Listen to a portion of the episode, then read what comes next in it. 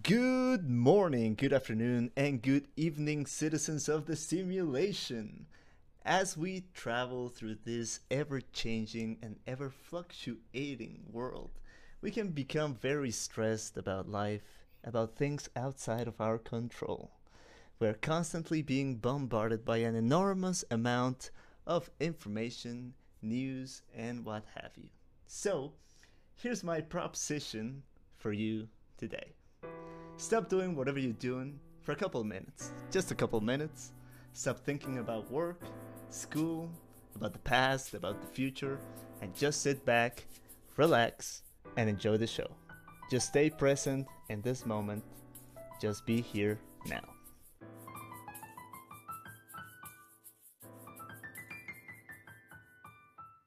So today I'm with my sister from another mister, the very intelligent, kind, and funny Kira O'Donovan. What's good, Kira? How's it going? it's pretty good. How are you doing?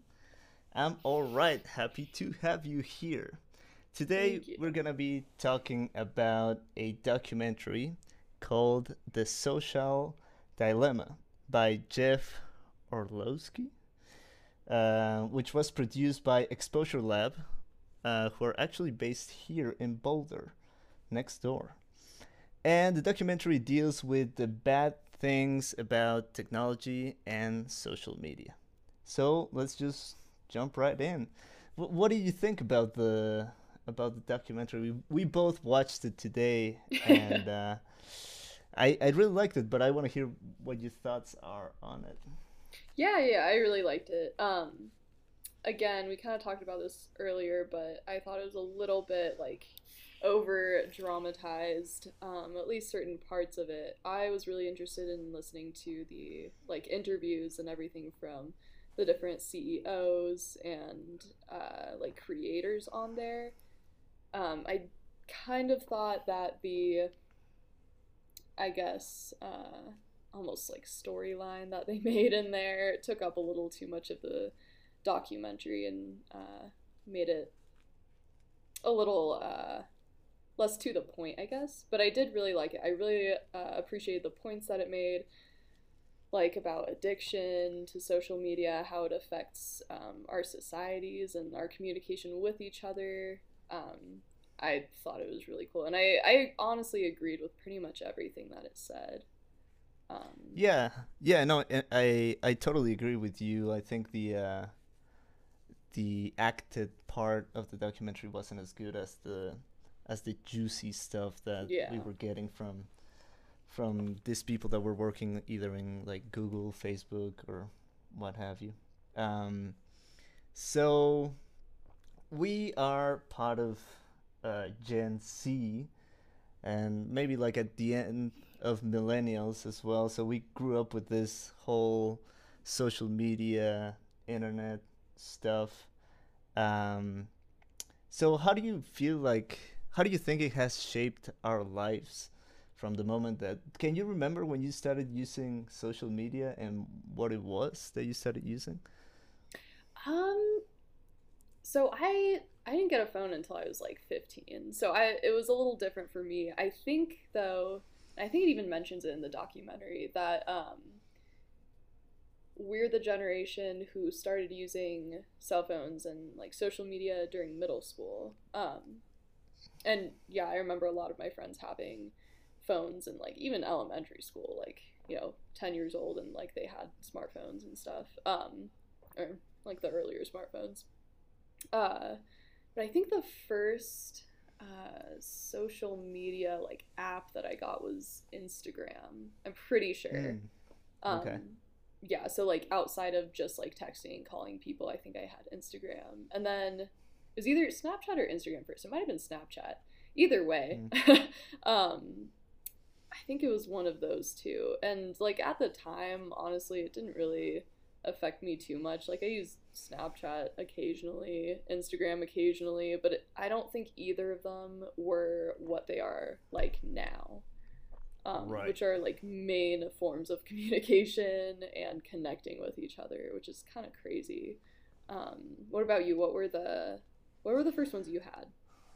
same like same as you. I didn't get like a smartphone until I was fifteen or sixteen.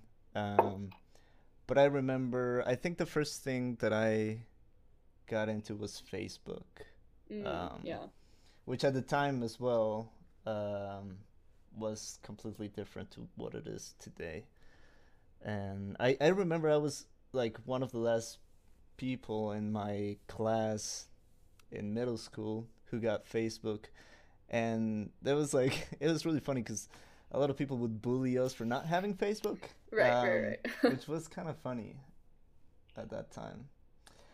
But um, there was a question that I I thought was really funny about that was posed in the documentary. That was kind of like a joke, but it also opens up like this whole thing about what are the bad things about social media, right? Yeah, and there's yeah. this guy that says, um, "Do you check your phone before you pee in the morning, or while you pee uh, in the morning?" And uh, to me, is before I pee in the morning. But what I what I want to say with that is, um, what what do you think of the bad things with social media, at least that you experience in your own life? Uh, because the documentary talks about a lot of stuff. Uh, We Mhm. can go into it, but I'd like to say, what things do you identify in your own life as bad? Yeah, I mean, honestly, I feel like there are a lot, and like Mm-hmm. uh, with with those many options that we could talk about, you know, we could talk about each of them for a long time because I think um, I think they affect everyone, um, at least the ones I'm going Right. to mention. So, you know, I think in general, um, you know, self image, um, attention span, uh, you know, wanting to feel wanted, I guess. Um, all of that kind of thing. So like likes, things like that. And I mean, it even goes beyond just looking at your social media. It's also hearing other people talk about their social media and talk about social media in general. Like, oh, did you see this person's post or Yeah, video? Things like that. So it's not even just when you're looking at your phone that it affects you. It's literally like every second of your life. Um, so I'd say those are kind of like the overarching things that um, at least have affected me. Like especially the attention span one. That one really gets me. Um, because you know, like if I'm studying or if I'm doing something, even at work, like I'll just want to check my phone just to see, Right, Uh, you right, know, right, right. to see what's the haps, what's going on. Yeah, what's Um, going on? yeah, and then like definitely before, not as much now, but you know, if I picked up my phone and I saw that I didn't have any notifications or didn't have very many, I'd be like, oh, no one wants to talk to me, you know? Yeah, exactly. You'd freak out. It's a yeah, it yeah, it's a to me as validation. well. Yeah. Exactly. exactly. Um, and that like that also affects you mentally because you know you think worse of yourself, even though it, it's not that people just don't want to talk to you. It's like it's it's all in your head, and I think uh, we kind of psych ourselves out about that kind of thing a lot. Right. Yeah, yeah. It's like I can't remember which of the people interviewed in the documentary says this, but it's um, he's talking about the way in which we become addicted to our phones or to our social media, whatever, and it's like you don't know. It's like being in Vegas or something like that. It's like you're pulling down the slot machine and you don't know what you're gonna get or when you're gonna get it or if you're gonna get the good stuff um, Mhm. but if you turn on your screen it might have something for you right yeah, um, yeah. so that p- parallel is kind of scary um, and it also like watching the documentary and then thinking about it i sort of realized that there are like different levels of like kind of the stuff that we want to receive like um like likes are super Mhm. nice texts are really good if people tag you on a picture that's pretty Yeah. nice as well um and it's super weird that we It's are so so, invested on this type of stuff Yeah, like I Um, think um I think the documentary even said that likes were originally supposed to just be a form of like appreciation and support. It wasn't supposed to be this like popularity contest that I think it is now. Um, like I I remember I was talking to a friend and um, he thought this girl on Instagram was really attractive and then he told me, "Oh, I would never be able to date her because she gets over like 150 likes on each each picture, and I only get like 50." it's like, go. oh my god, um, that is weird. Yeah, and it, like another funny little story. Um, I went on a date with this guy who, uh, kind of towards the end of it, he was like, "I like you seem really outgoing and funny but you don't have many followers on instagram or like as many as i would expect. And that just made what? me like question it. Yeah i was like well like to be like a liked person do you have to have a lot of likes on your social media? It like kind of tripped me out it was really weird um yeah. But I think that kind of thing is what affects people so much, even though it's, you know, such a, a small thing having a like on one of your pictures. Um, it just has mm-hmm. such a huge effect on like your mentality and like self image, what you think of yourself. Yeah, exactly. And then, well, I want to say something about ads as well. Mm. But before I go into that, um, which apps or which social media do you use the most? Because I think it's kind of mm-hmm. interesting to see because they talk about it in the documentary as well, like which apps they're most addicted to. Um, and for me, I think it's either Instagram or Reddit. I think that's mm. where I spend most of my on YouTube as well. That's where I spend most of my my screen time um, for example, my brother spends a lot of time on the TikToks. oh, don't we all? no, I don't. That's good. That's good. Keep it that way. but but yeah, um, so yeah, um, how is it? I I would say probably Snapchat and Instagram. I'm pretty sure I like turned on the screen time uh like counter on my phone, so I could probably check that out and confirm it. But uh, I think it's Snapchat and Instagram, probably TikTok as well. Honestly, I hate to say it, mm. but um, yeah, that was that was during quarantine. I was like, I was just so bored and wanted, you know, uh, yeah, some easy entertainment and some quick entertainment. Um, but yeah, I'd say with Snapchat, that kind of the the same like validation thing, like Mm. I remember uh, I oh my god, I would get like a bunch of notifications during the day and I'd feel so validated by yeah, it, it because nice. I'd be like, "Oh my god, look at all these people that want to talk to me." exactly. And like it was so stupid. Um but that definitely affected me and then like, you know, when uh I guess those messages and stuff started decreasing, it was kind of like oh, these people don't want to talk to me anymore. Um, and then the the little like shows they have on Snapchat, you know what I'm talking about? Like yeah, how far yeah, is tattoo yeah, far, that kind of stuff. Um, yes. those I could watch those for so long, even though some of them are like you Ridiculous. know so dramatic and just yes. like kind of brain mush. Um, yeah. and same with TikTok. Like I see some of them, and I could literally be on TikTok for hours. It's so bad. Um, but none of them really like I don't gain anything from watching them. It's just again yeah, like easy entertainment. Um, yeah. Yeah, it is yeah. very strange. Yeah.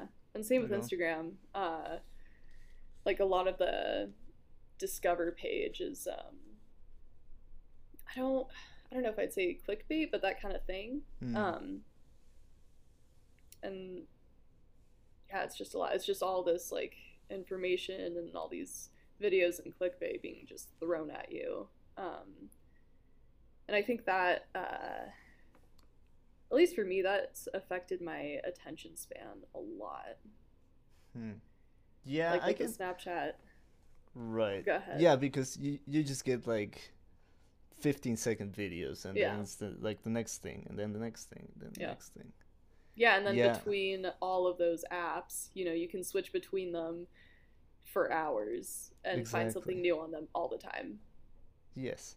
Yeah, the the ad thing was something that got me during quarantine as well because I would be so bored and I would just like look at the ads on Instagram and like maybe I wouldn't even end up buying anything, but I would just like look at them and be like, "Oh, this looks cool," and then just like next one. Um, but that was something that really scared the shit out of me from the documentary.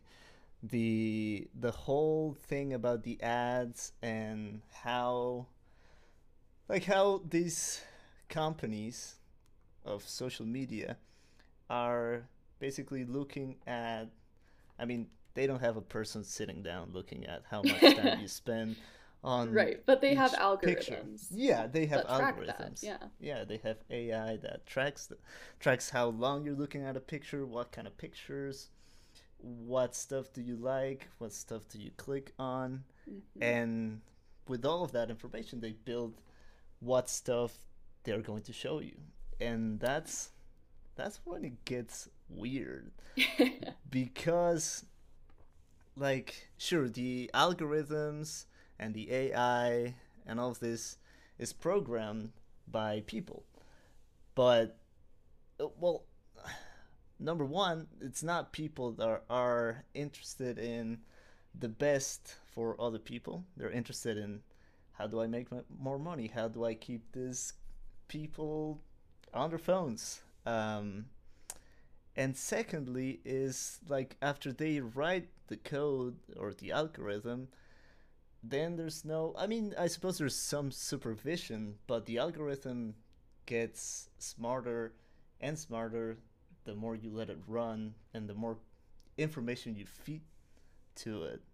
Um, and the machine doesn't give a fuck if what it's showing you is good for you or if it's false or if it's true it, its only goal is to get you hooked on the screen and that is something really scary um, like right after i watched the documentary today i was like nah i'm deleting all my social media today right. Yeah.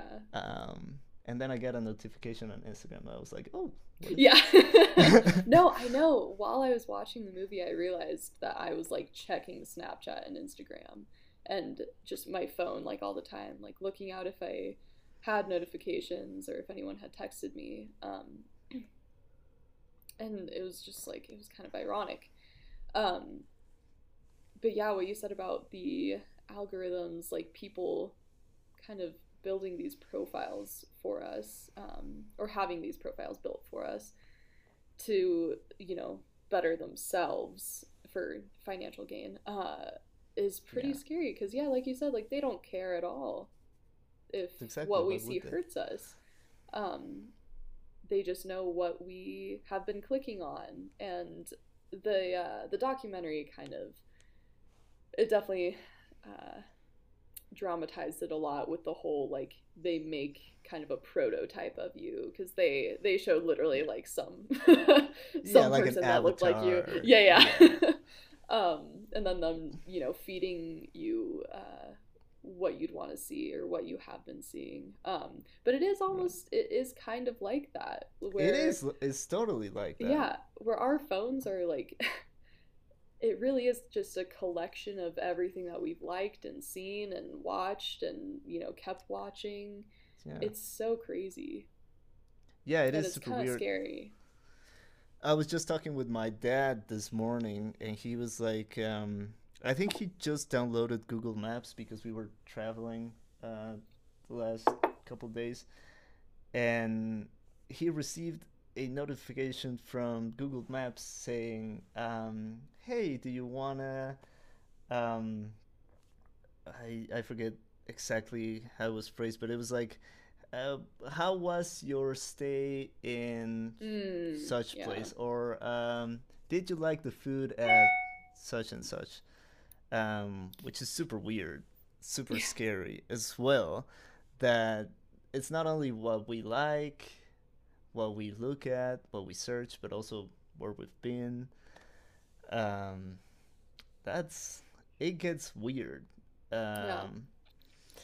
And they say in the documentary that it's sort of like sure we're paying for our phones and but we're not paying for all of these social media platforms like we do not pay for instagram or snapchat facebook or any of that or tiktok for example um, and they say when you're not paying for the product you are the product. Yeah. which is scary as well. Um, all that information they have about us uh, how they can like show you i don't know for example we were talking about earlier with my family um, because uh, they were watching the documentary as well with me um, and we were talking about well no wonder so many people think that uh, covid is a hoax. Hmm because you can just be fed all of these posts showing you things that reaffirm your biases or your conspiracy theories that you may have or push you slightly into that direction and then you go down the rabbit hole um, and you just you get lost there my dad was just tell, was just telling us a story about a PhD doctor in environmental conservation who was trying to convince him that the earth was flat um, because he saw it on some Facebook group or something and then he just went down oh that my god. that theory um, Yeah. So it is weird it is a weird world that yeah, we live so in weird. And I mean, the more you look up, you know, whether it's flat Earth or things or coronavirus hoax, um, things, the more you're gonna see. Like the documentary said, like the algorithm will see that you like those things and that you are curious about them or you want to look for them, um, and then it'll just keep throwing those things at you. And it's uh, what's it called? Confirmation bias. So like the more you see it, um, and kind of happen to find it, the more you're like, oh yeah, I'm right about this particular thing, and that's yeah. that's so scary again because I I also you know see those kinds of things and uh, not as extreme, but I'll see some kind of headline that sounds crazy and weird, um, and I'll have to Yeah. fact check it for sure because exactly. like I I feel like we just never get the exact information that we need. We get information that is tailored to us. Um, and again, that's just really scary because it's all about the money and these advertisers making that money and um, gaining your support, basically, yeah or buying you in a way, yeah kind of buying yeah exactly buying your beliefs. Yeah, exactly. They- They're buying your attention to Yeah. certain particular ads and stuff like that on the chance that you might buy something or you might get something.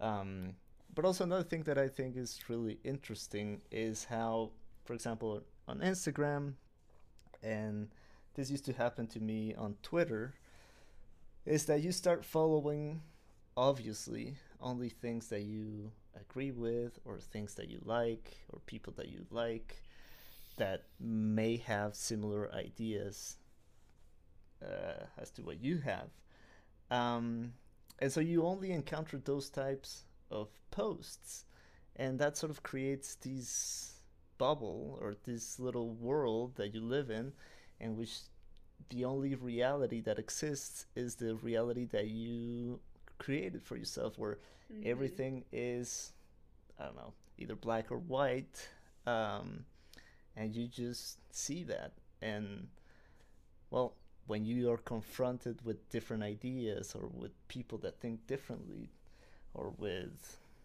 yeah different points of view um, well people react in a very strange way because we are losing that ability to have a conversation in which we're not shouting at each other and we're just listening to different points of view uh, and that, i think that's why the world, not only the United States, but I see it everywhere, is so polarized right mm-hmm. now.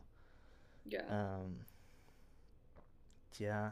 Uh, on when I wasn't well, I'm still on Twitter, but I don't use it as much. Um, I realized that that was happening to me, and I decided to start following. Uh, and I think somebody says it in the documentary as well, but I started following people that I didn't ag- agree with or that mm. had like slightly different points of view. And it was like a reality check. And it was really, it's nice uh, yeah. just to have like that. Uh, because it's so strange. Like it's, I mean, we obviously have some similar ideas, so we can have this conversation. But it's really weird when you try to have a conversation with somebody that that has a different point of view because it usually doesn't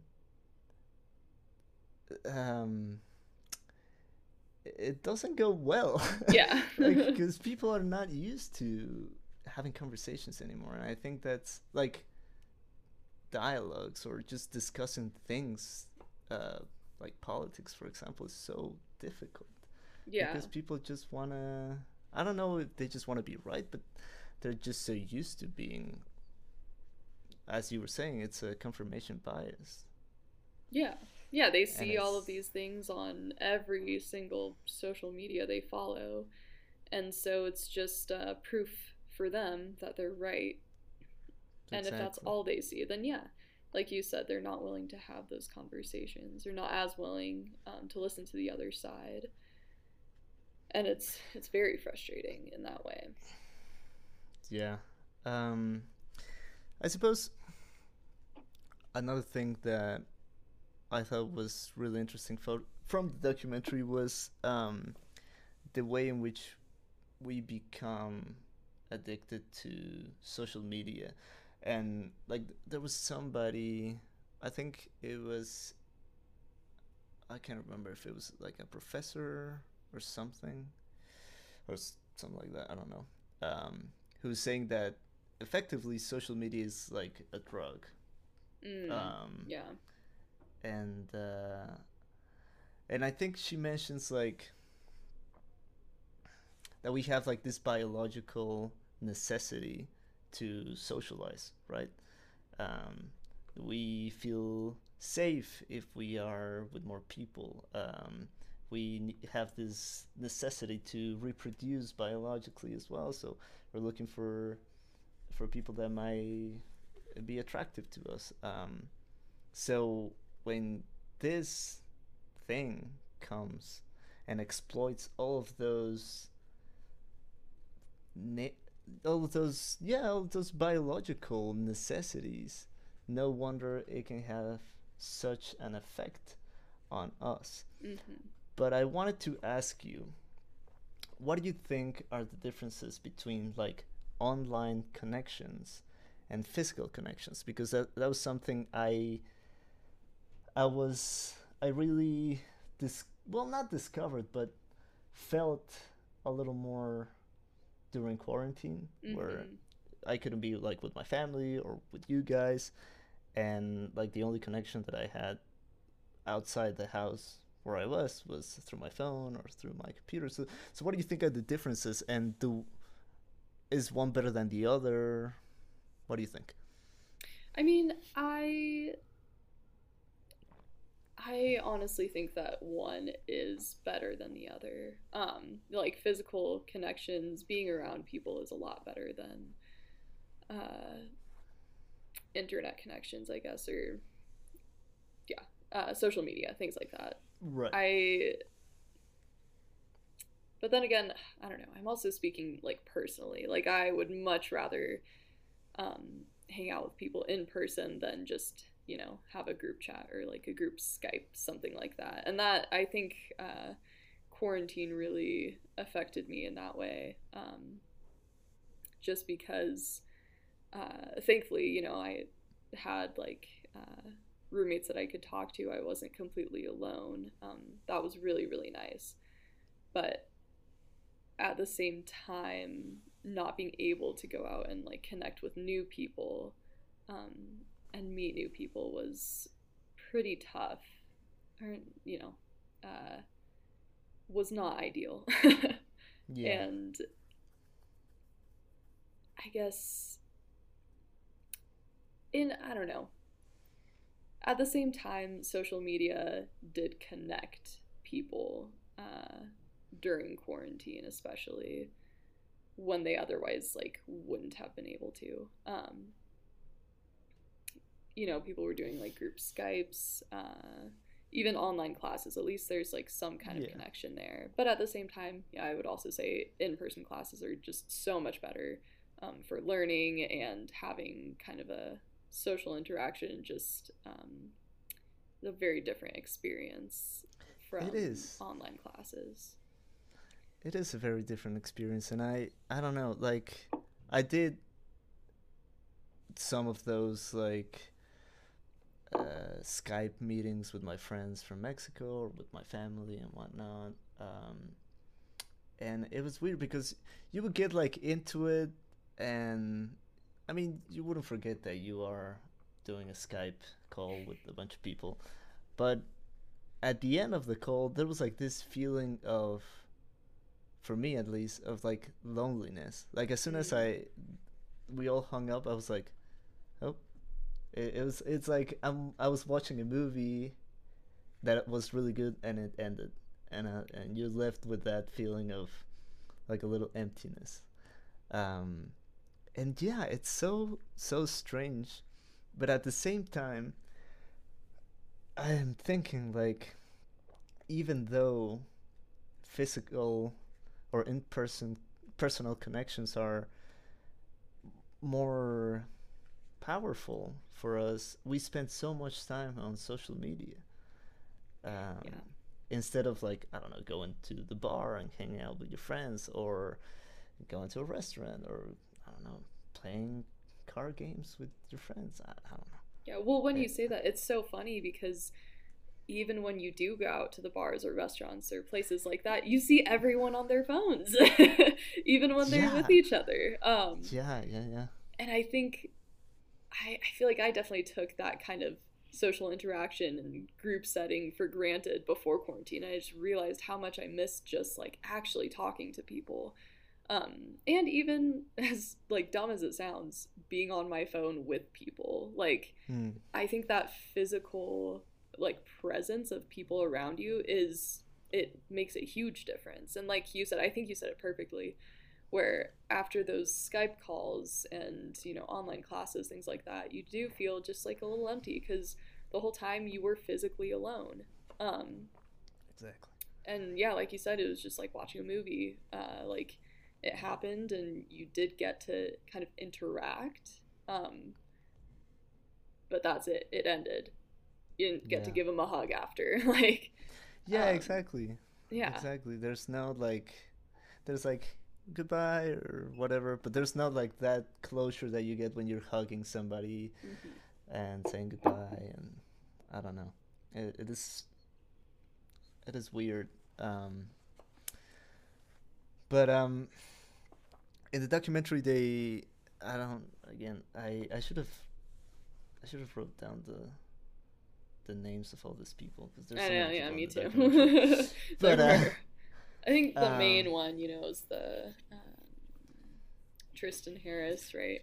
Yeah, so probably he said it. Um, but he he describes like our phones as this like digital pacifier, and yeah. so yeah, like as soon as I don't know, I'm feeling a little lonely, or maybe I want to feel loved, um, or wanted, as you were saying earlier. I'll just like go on Instagram, post a picture, and then I'll get a bunch of likes. Yeah. And I'll I'll get that fuzzy feeling inside. um, but it doesn't last. That's yeah. the thing. It doesn't last at all. Um, as soon as people stop liking your picture or whatever you post, you're you're left again with that sort of emptiness, that yeah. that Which, vacuum yeah, I think that leads back to the addiction as well. Um, right. You know, you get your your hit of social media, and then once it's all over and you lose that fuzzy feeling, you like want you want it again because it felt really good and validating. exactly. So, how do you think, or have you like? I've noticed that I have become addicted to certain apps or social media platforms, and I've taken some measures to try to confront that addiction. But have you done anything to mm. to fight off those addictions? Um, not. Mm, I I wouldn't say so. I I have definitely thought about deleting like TikTok and Instagram and all that. Um, honestly, with Snapchat, I usually just use that as like another form of communication, basically another way of texting. Right. So I mean, uh, I wouldn't say that one is too terrible, but you know, TikTok and Instagram really. Uh, I've definitely told myself before, like, if I just delete TikTok, it's not going to make my life worse. You know, it'll probably make my life better. Not seeing these like 15 second videos that I will just forget immediately after I watch them. Um, and same with Instagram. Like, I don't need to see all of these fake pictures or, you know, pictures of the best parts of people's lives that they're right. just like throwing out there um, that are making like me sad. uh, exactly.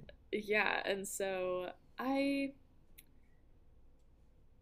I don't think I've taken any steps yet um, to kind of curb that. Uh, but I think it's important to, and I do think it would help a lot. But like we were saying, as with any addiction, you're like, yeah. oh, I'll do it tomorrow, or like it's yeah, not exactly. hurting me now, I'll do it later. Uh, and I think that's what I've been doing. But I do think it would be a really good idea to, you know, just take a break from all that social media and even probably from your phone as a whole. Right. I think it'd be yeah. nice. Yeah, like I was talking with my brother a couple days ago, and he was on TikTok, and I was like, "What do you do there? Like, uh, why do you spend so much time in there?" And he's like, "Look, all the people that have TikTok, deep inside, they know that they are addicted to it. precisely because it's an addiction, they can't do anything about it. So leave me alone. yep. Basically. Um, but it's hard as well. Like I was super addicted to Instagram. Mm-hmm. And one day I was like, I'm just gonna go cold turkey and I'm gonna delete it Damn. from my phone. And and I did, and I felt pretty good after. And afterwards, I like, I just um, downloaded it again, and I'm I I'm noticing how I'm like getting addicted to it again. Yeah. But uh, now every time I open it, I'm like, oh, this is this is kind of boring actually, because I yeah. spent some time without it. I can sort of realize what was what is bad about it, but I'm it's getting to me again. yeah, yeah, yeah. No, that's a really good idea though. And I definitely want to try something like that. Um, I really should just like delete TikTok and all of that. Um, but no, I think that's a really good point that once you realize that you can like live without it, as dramatic as that sounds, um, it's really not as important. Like, yeah, exactly. It, like with my own addiction to nicotine. um, right. Uh, like once I wasn't addicted to it, I was like, oh my god, that like, what did I ever? What like happiness did I actually gain from that? Nothing. From yeah. Yeah. Um, and and it's again like, like what we were saying earlier. Like it's like being at the slot machine in Vegas. It's just like you don't know what you're gonna get between yeah. those 15 second videos, but maybe one of them will make you laugh your ass off. Yeah, yeah, yeah, exactly. And it'll be worth it then. But until I find it, I'm gonna keep scrolling. Yep. And you're gonna spend yeah, an hour in there. Yeah, yeah, and um, I also wanted to say, and this might be a completely different topic, but just with uh, with kids and social media, oh, um, and the digital pacifier, I, oh my god, I've seen so many parents like when their kid is throwing a fit or something like that, they'll just shove a phone in that kid's face and make them watch their favorite show, and then they're fine. And it it is literally Disgusting. like a pacifier. It's so crazy. Yes, yes Um, it is. And those kids are, I mean, you know, they're going to be addicted to social media or just phones in general, um, the internet. One hundred because- percent. Yeah, it just, it's a, it immediately just makes them happy, um, makes them stop crying. So that's, you know, going to be the thing that fixes their mood. And they're going to rely on that. And I, like, I don't know how that's going to affect them when they're older. Um, but I also think I feel like lately I've been seeing younger and younger kids with their own smartphones. Yes, that's exactly what I was thinking So about. crazy. Like Yeah. When when I moved here to the States a while ago, um like I got my first smartphone when I was 15, so right as I moved in here. And then we had we have some friends that had well the kids were little at the time. They I think the the oldest had 9 and he had an iPhone that was like way better than my phone. yeah. Um, and I was like, "What? How can you?" And he was like, as if he had been living with that thing his entire life. Because when you're a kid, you learn things so quickly. Um, it's like you learn languages so fast, and a phone is like it has its own internal language. So once you learn it, when once you learn the addiction of it, you're hooked on it. Yeah, there's no yeah. no way of getting you out. So yeah, it is very concerning to see so many kids just hooked on that stuff.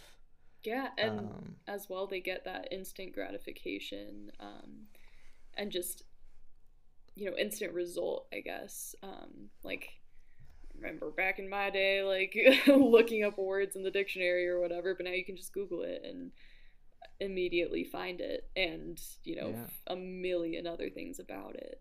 Uh, Right. so you just have access to so much information immediately. It's almost like you don't have to work to get it.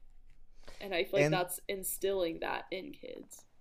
Yes, and that's ironic as well because this is the time, the first time in history where we have literally, as you were saying, like we can access whatever source of information in a matter of seconds, and yet there's people that think that the earth is flat yeah or that COVID is a hoax. yeah Um, and you wonder how can that be? But it's like social media is teaching us not to think, yeah basically. Like, as you were saying, like the attention span is probably at the lowest it has ever been in the history of humanity. And like, I was like, we've been watching a bunch of movies with my family. Like every night we watch like one or two movies, and I've been throwing some artsy movies in there. Um, and they usually like take like two hours, two hours and a half. Um, and my family like they either like fall asleep or they start checking their phones or whatever. And and at the end they would be like, um, "Oh, it was good, but it was too long." I'm like, "You just you just gotta enjoy the experience. like, it's like get the whole thing. It's beautiful." Um, I don't know. It's Yeah. weird. Like to me, like the attention span hasn't affected me that much because I think I, since I studying film and all that, I just spend hours looking at stuff that is like really long. So I don't think that has had an effect on me, but all the other stuff sure it has. Like yeah it- it'd be naive to say that it hasn't. yeah Uh, yeah and it's uh i've definitely found myself using like movies or shows as like background noise to me just being on my phone just terrible like That it's so dumb terrible. That- That hurts me. yeah no i'm so sorry but um but yeah and like i i'll finish the movie and then i'll kind of be like I have no idea what just happened. I don't know if that movie was good or if it was bad. I have no idea. I don't even know the plot line. Um, and then I'll add more things onto it, like doing online homework, but also being on my phone, but also watching a movie. Um, and I feel like I just need all of these things to keep my attention kind of like rotating on these different things. Yeah. And I, Keep- I can't focus yeah. on one thing for more than like, you know, five minutes at a time. Um, Yes. Yes, and like effectively, and I've I've done like some of the same stuff. Like I I'd be like working on a paper or script or whatever or editing, and I have like a little square with a movie like on the top of my screen, and then I'll have some music on as Mhm. well, and it's like I'm not doing any of these things properly. I'm just like well, why do you think that is? Because, like, the way I think about it, and I feel like this sounds kind of weird, but um, if I have a movie in the background, like while I'm doing homework, it's kind of like it's like another thing there. Like, right. it's not just me and this homework and like me trying to grind through it, but there's a movie there that's kind of an escape and like another little thing that's happening that I can pay attention to that like kind of almost like keeps me company throughout my homework.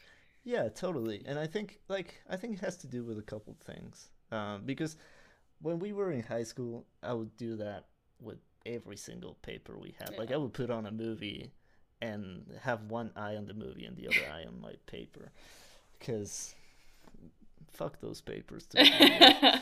But- Um, so I think it's two things. Like one is that, or maybe it's three things. Let's see how many things I can come up with. like I think one is, as we were saying, that we don't want to think. That we, we don't want to be alone with our thoughts. Yeah. Like since we get so much stuff all the time, it might be a little scary to just stop and see what's in here um because it's we don't know what's in there like we've we spent so much time pushing what's in our minds away with movies with 15 second videos with um uh posts and likes and texts and whatnot uh that we're not quite sure what's waiting for us when we put our phones away and we lay down in bed.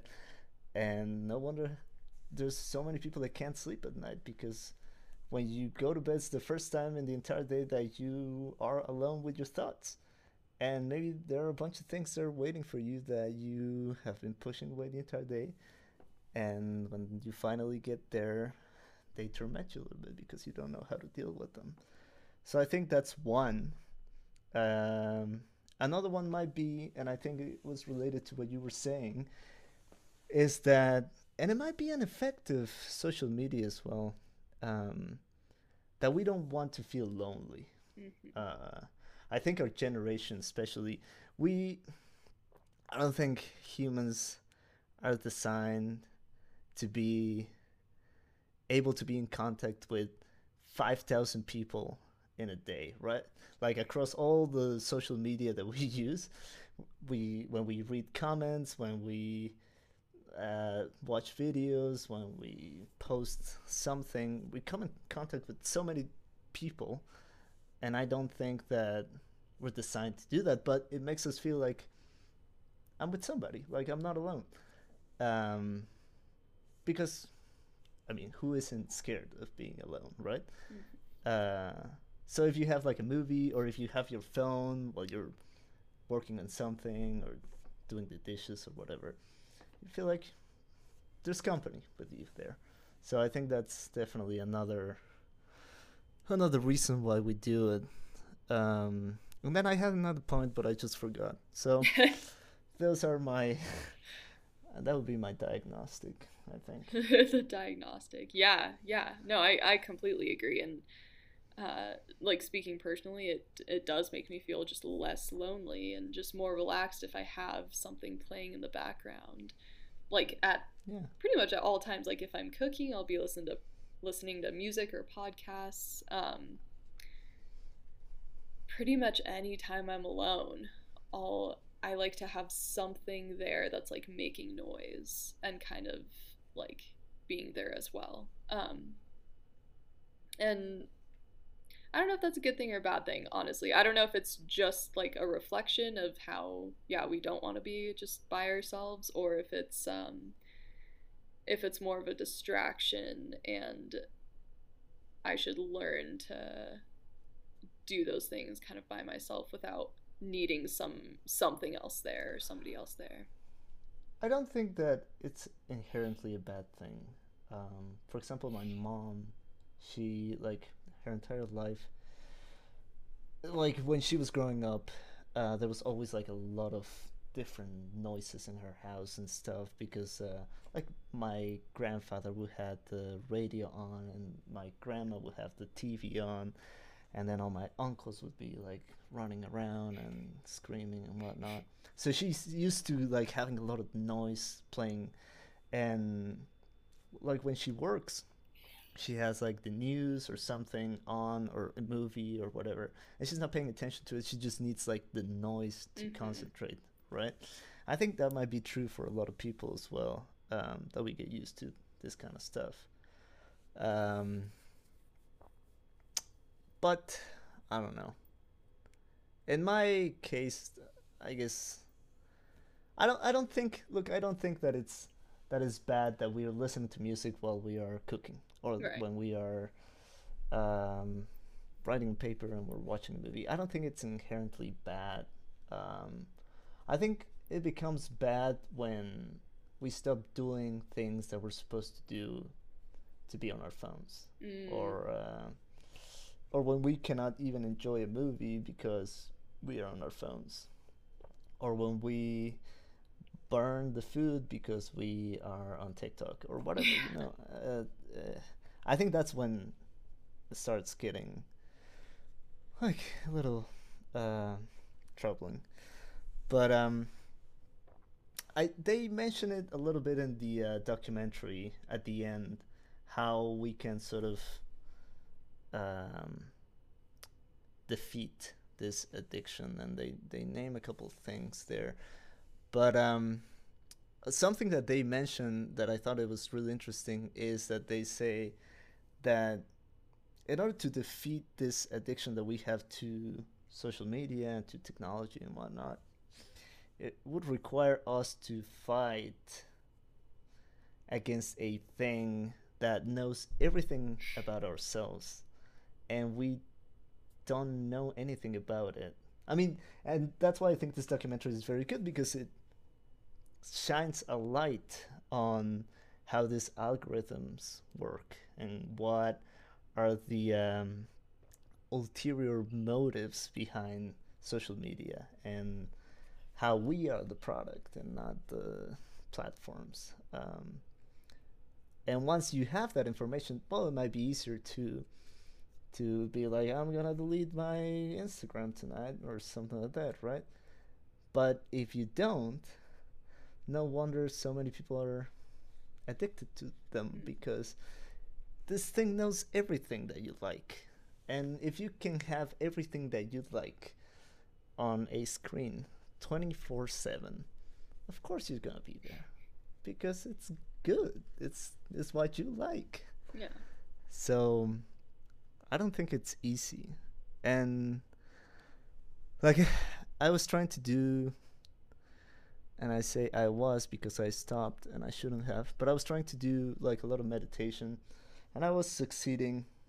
And just like instead of being on my phone before going to bed, I was trying to just meditate for a couple of like minutes or half an hour or something like that and it's that thing of being alone with your thoughts it's scary. Like at the yeah. beginning you're just flooded with a bunch of things that you didn't even know were waiting for you.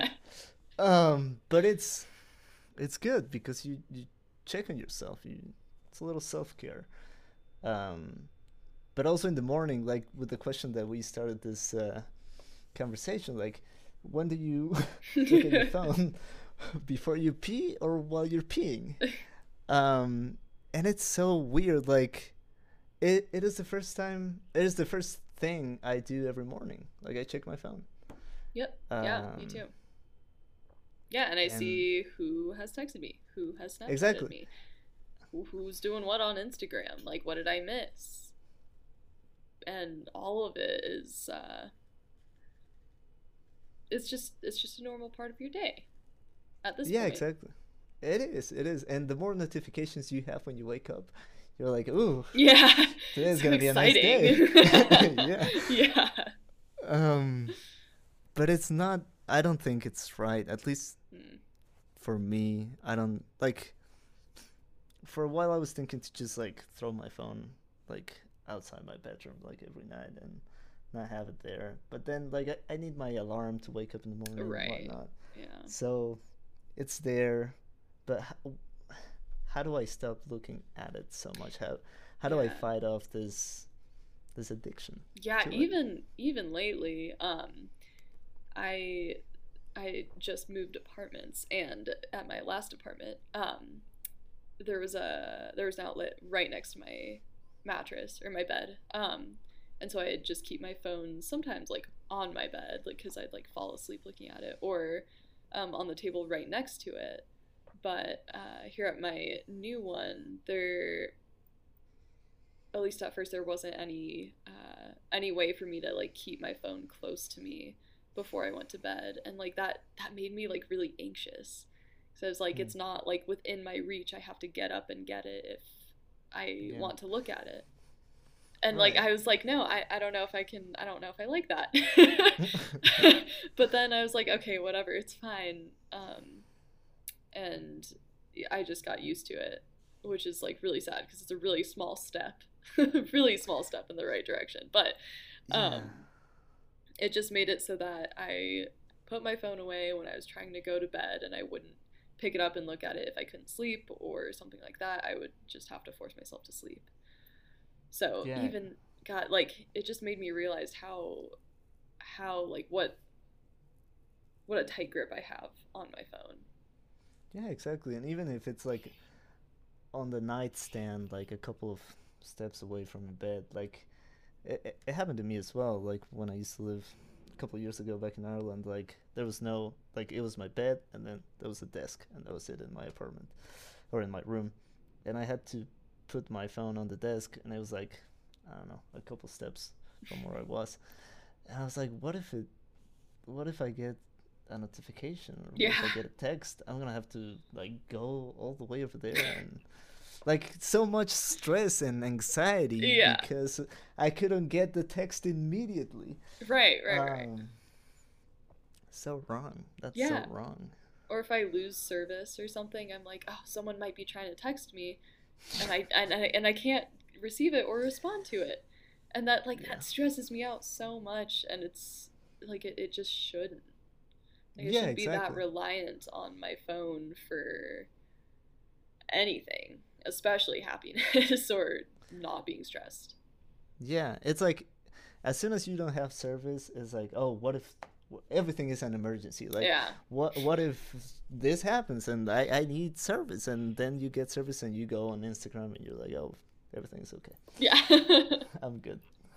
Um, yeah, it's uh, I don't know. It's very, I I am committed to delete Facebook because I don't even use it, um, and I don't like it. I don't like anything behind it. Uh, so I don't want to support it Yeah. anymore with my. Even though I'm gonna keep using Instagram and WhatsApp, owned by Facebook as well. yep, yep, yep. But yeah uh, it's so oh my god it's so funny uh this is kind of this might be a tangent. It's definitely Go a tangent so i might not Should- but do it. no just like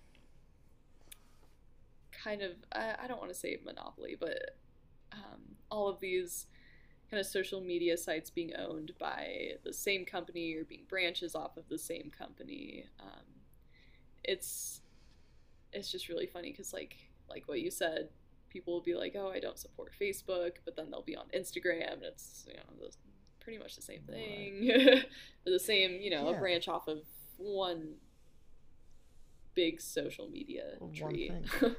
and that's like that's not even the most concerning part of it the most concerning part of it is like how much power the Yeah. people that own these platforms have. Yeah. Like, yeah. I'm sure you saw a couple days ago that Trump's Twitter account got Yeah. uh, shut down, and um, just imagine that power of censorship.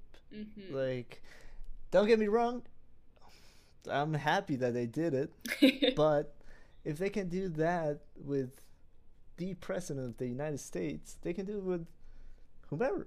oh yeah. Um, they can just shut down accounts or I don't know what whatever they they can do. Um, and like, do we really want these people that are just for profit with so much power on media, on the news, on what we see, on what's on the regulation of truth and fake news?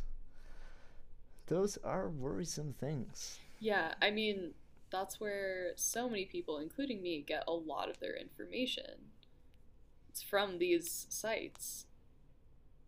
So, I mean, they really Yes. do have control over whatever they send us, whatever they want us to see. Yeah. And yeah, it's kind of concerning. But then, like, at the same time, like, I'm not going to change. like, I'm not going to change what I look at or, like, Yeah. whether I use Instagram. Exactly. it's like it's we're Yeah, living like with the knowledge that they have all of this power and that like they you know we see what they want us to see which sounds so it sounds very um, almost like a conspiracy theory or something like that you know? Uh sounds like they're it's us against them but that's not what i'm trying to say um but at the same time we see everything they want us to see um oh my god. I don't i don't know where i was going with this. I forgot. Shoot. But it's not even what they want us to, well yeah i suppose like in to some extent um like you can push certain people to look at stuff that you want them to see but it's also like that those goddamn algorithms are just like th- they don't care what they're showing you as long as they can keep your attention Like, Right, right. yeah no i i remember what i was going to say was that um we're all i feel like we're all aware of it right, Right. but we just choose to ignore it yes so And that's like that's what my brother said the other day. Like we all know that we're addicted to TikTok, but Yeah. we're not gonna do anything. yeah Um, You could- yeah And I don't know. Like I did. Like I I noticed as well that I was getting all my news from Instagram. Like I follow CNN and. The Guardian and whatnot, a bunch of uh, news outlets. Um, and then I started thinking this was a while ago. Um, like this is probably not the way to do it. So what I did, and I don't know if people are thinking about ways in which you can maybe change some habits. Um, what I did is that I went on Reddit and I started following like subreddits on news, geopolitical issues, world news, whatnot. Um, and what I like about that is that you just get links, just a bunch of links to articles about news that people are posting every day, right? Hmm. On world news, on whatever, U.S. news, Mexican news, what have you.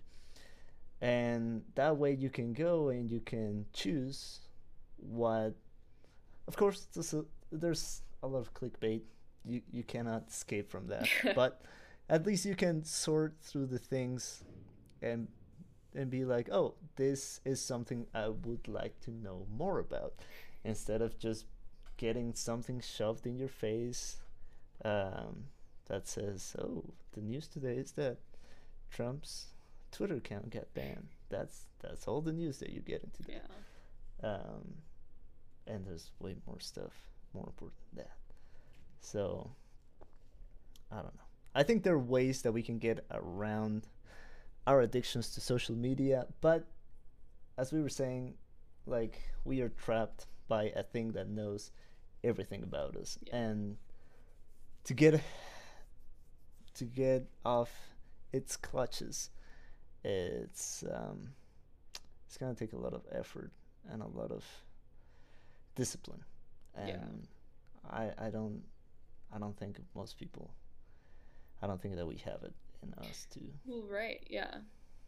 And I to mean, do it. yeah, and I think again, part of it is that it's just easier to keep the social media and be aware that it does have this effect on you. Um, and, again, I feel like that's why I like haven't deleted TikTok or Instagrams because I know that you know the things I see on there are probably not the best, but it like it makes me happy in the moment and uh, entertains me in the moment, and then I just forget about it. So overall, I don't see that it has a huge effect on me, but like then again, overall, the amount of time that I spent on them, spend on them, it's kind of appalling. Yes, and, it I- obviously has is a big part of our lives. Right. And I think that's the effect that it has. Like, I mean, probably once you're past your teenager years, you're not gonna, well, I, I don't want to generalize, um, but you're less prone to be affected by um, validation or popularity things. Don't want to gen- generalize because I know there's a lot of people that are affected by it. Yeah. Um, but at least in my case, I don't think that's that's a problem. Um, but what you're saying is like, I spend a lot of time looking at my phone, uh, and I'm just wasting. I could be reading something really interesting, or I could be outside, or I could be having a conversation with my family, um, or learning new stuff that actually matters, or that actually is gonna make me grow as a human being. Instead, I'm just like watching fucking I don't know, whatever. yeah, yeah, yeah. um, you know. I know. so I think that is the effect that it has on us. That is just like we're literally wasting hours it, hmm of our lives on them. Yeah. No, And absolutely. we're not getting anything. Like we're getting that, as you were saying, like yes, I'm. It's helping me to be happy right now. Yeah. But after that, it's not gonna like. It probably would be more happy or happier if I read a really interesting book, and I finished it, and I learned something, and I grew as a person. Then Yeah. I'd be happier, probably. no, definitely. I Um, I would say, yeah, I would say definitely, um, because that has a lasting effect on you. I was just gonna say, uh, you know, once you put your phone down from Instagram or TikTok, your your brain doesn't retain any of what you just saw, not like- at all. none of it. Um, but like we were saying, in the moment, it's really nice to just look at and uh, browse through. But then after like two hours of doing that, I'm like, oh my god, like what what just happened? Um, Yeah. and I think another part of it is that I sometimes I just feel like I'm too lazy to like read a book like for fun, you know. Right. yeah. um, like it's it's so much easier to just watch something and your brain doesn't retain it than with a book or something. You have to um, you have to like actually pay attention to it. Yeah, or like how many 20 minute videos have you watched in the last week? right? Yeah. No. None. It's not it's like it's not even reading a book. It's like watching something and I'm not talking about like a movie. Like I'm talking about a video that you found on I don't know, Instagram TV or on YouTube or Facebook or whatever. How many of us take the time to actually sit down and I don't know, in my case, look at an analysis on a movie uh, right. for more I mean I do it, but um, but like how many of us actually do it? Like right? it doesn't yeah. happen. Yeah. and It doesn't happen. even now, if I'm trying to find a solution to something, I am always looking for the p- fastest, shortest, and like easiest solution. Like Yes. a, f- a few months ago, I had to fix a headlight on my car, and I was looking for like the shortest video on like how to do it. Um, Yeah, exactly. exactly. and if it was if it was a six minute video, I was like, no, that's that's way too long. I need to find a shorter one so I can just get it done now and I can go do something else. And it was so dumb because you know, I probably would have learned more with the six minute video than with the three minute video. Right, and that's the irony as well. Like, we cannot watch a six-minute video, but we'll spend two hours on TikTok Yep. or on Instagram. Yeah, yeah, yeah. And, and even like before we started the podcast, I, like I ran into a problem with the microphone. And I was like, how the hell do I fix this? So I went on YouTube and I was like, um, okay, here's the video, but it's five minutes. I'm just gonna speed it up Yeah. so that I can get the information right now. Yep. And like I didn't even get the information correctly because I was not paying attention to it. Yeah. Um, but yeah, it's it is concerning. Um, I was gonna say something else and I forgot, but but yeah, um, I don't know. I I do think that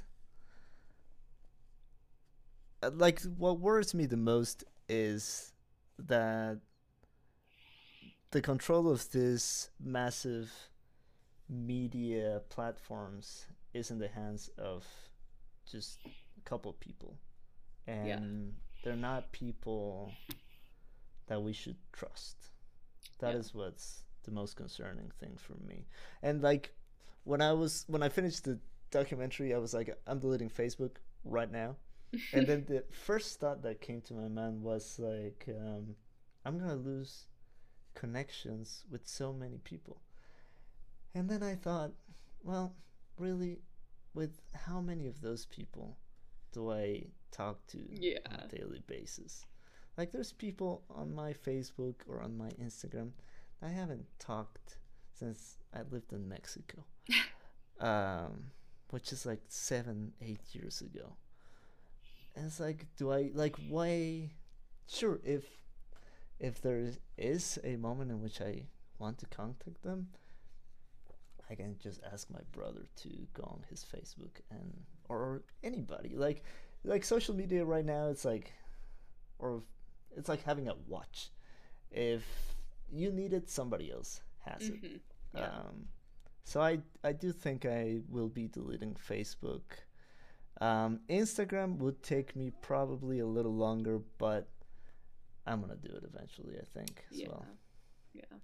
But yeah, that is my personal conclusion after this conversation, and I, that's why I think these type of conversations are so important because Yeah. they truly shine a light on the things that are important right now. Yeah. And yeah, I think after this, um, I definitely want to try to just use my phone less. Like when I'm bored or something like that, switching through, you know, five different apps multiple times within 10 minutes is probably not good. And I really need to stop doing that. Um, and again, like, probably should delete TikTok and Instagram, but probably not going to. At least right now. um, I will Yeah. say, I think uh, I think quarantine was really the big uh, the big thing for me with social media, where I would be on it constantly. Like I think I think sometimes my screen time would average like six hours a day, um, which Yeah. was yeah, which was really terrible. But then once things started to open back up and I had things to do, got my job back and everything, um, it definitely decreased. But at the same time, probably would have been better off without any of it. Perhaps, yeah. I feel like I would have gotten a lot of stuff done yeah, had I not been on my phone during quarantine. yeah, yeah. So, uh, well, I think that's that's all I have to say. I'm very worried about all of this, but um, it is the world we live in. Yep. and- oh boy. Um, do you have any other points or things that you want to mention? I don't think so. Right I feel now. like we definitely covered it. Like I said, there there's so many so many things we could talk about. Um, Yes. you know, in this topic. I think we definitely brushed over most of them. Uh, at least most of the one, ones that were um, mentioned in the documentary. Yes. But yeah, the, the the issue as a whole. But yeah, as you as you're saying, like we could go deep into each app or Yeah. platform, and Yeah. get weird. It would get really weird. yeah, definitely. But I think overall, uh, at least in the subject of how technology, or not technology, social media affects us, um, I'd say we, we definitely hit a lot of the points there. Sweet. Well, look, it was a pleasure to have you on the podcast. Um, love these conversations. We should have more. You should come back, and we should do another episode, whatever you like. Down. Um, awesome. So let's uh, let's call it a day. Thanks so much for listening to us, and uh, wait for the next episode. Adios.